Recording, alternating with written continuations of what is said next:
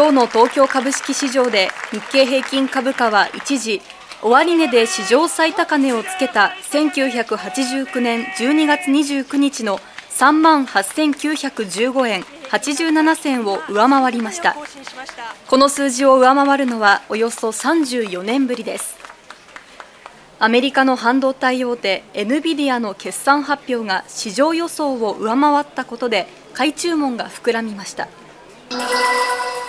この問題は2021年3月東海大学附属福岡高校2年の雄大さんがいじめなどを訴える遺書を残して自殺したものです。学校が設置した第三者委員会は雄大さんが剣道部の上級生から性的な被害を受けたことなど10の行為をいじめと認定した一方自殺の直接的な原因は特定できないと結論付けています。これに対し雄大さんの母親は学校側とは別に調査を行うよう福岡県に求めていました。県は事実関係が十分に明確になっているとは言えないなどとして弁護士や臨床心理士による再調査を行うことを決めたということです。政倫審への出席を正式に申し出たのはいずれも安倍派の事務総長を務めた松野前官房長官。西村前経済産業大臣高木前国対委員長塩谷元文部科学大臣と二階派の事務総長を務めた武田元総務大臣の5人です。5人からの申し出を受け与野党は来週月曜に政倫審の幹事会を開き28日と29日の2日にわたって審査会を開く方向で調整しています。自民党は原則に基づき非公開で開催するよう提案しましたが野党側は公開を強く求めていて今後調整が行われます。一方野党側が政倫審への出席を求めていた残る46人の議員については意向が確認できた42人全員が5人の状況を見ながら今後のことは判断したいと回答したということです。国土交通省は先月30日以降トヨタ自動食器やエンジンの供給を受けているトヨタ自動車日野自動車に立ち入り検査を行い不正の事実関係の確認を進めてきました。その結果排ガス試験で特に悪質な不正行為が確認されたフォークリフト用など産業機械用エンジン3機種について行政処分で最も重い大量生産に必要な型式指定の取り消しに向けた手続きを開始しました。今月29日に会社側の意見を聞く聴聞を行い処分を決定します。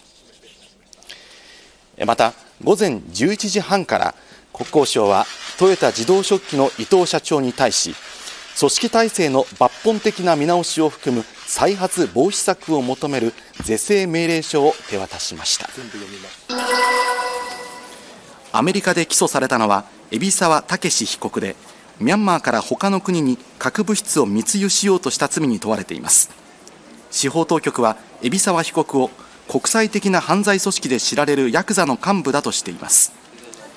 海老沢被告はイラン軍の幹部を装ったおとり捜査官に対し核物質の売買の交渉を持ちかけたということです。押収した核物質のサンプルを調べたところ十分な量が生産されれば核兵器に使用できるレベルのプルトニウムが含まれていたということです。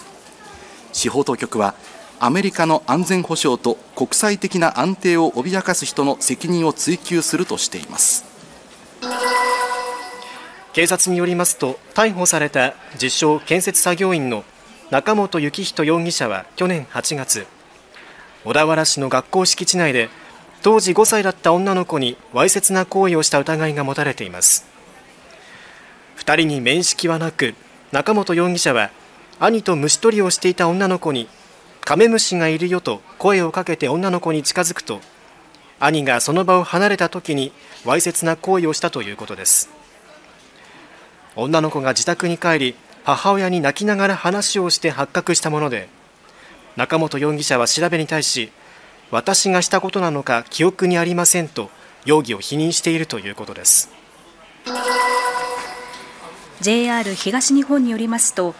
今日午前3時過ぎ横須賀線の新橋品川駅間のトンネル内の線路上にコンクリート片があるのを夜間作業の係員が発見しました。コンクリート片はトンネルの天井部分に開いている換気口内高さおよそ10メートルから剥がれ落ちたもので総重量は113キログラムあったといいます点検と復旧作業のため横須賀線の一部区間と特急成田エクスプレスが始発から運転見合わせとなっていましたが午後3時に運転再開しました。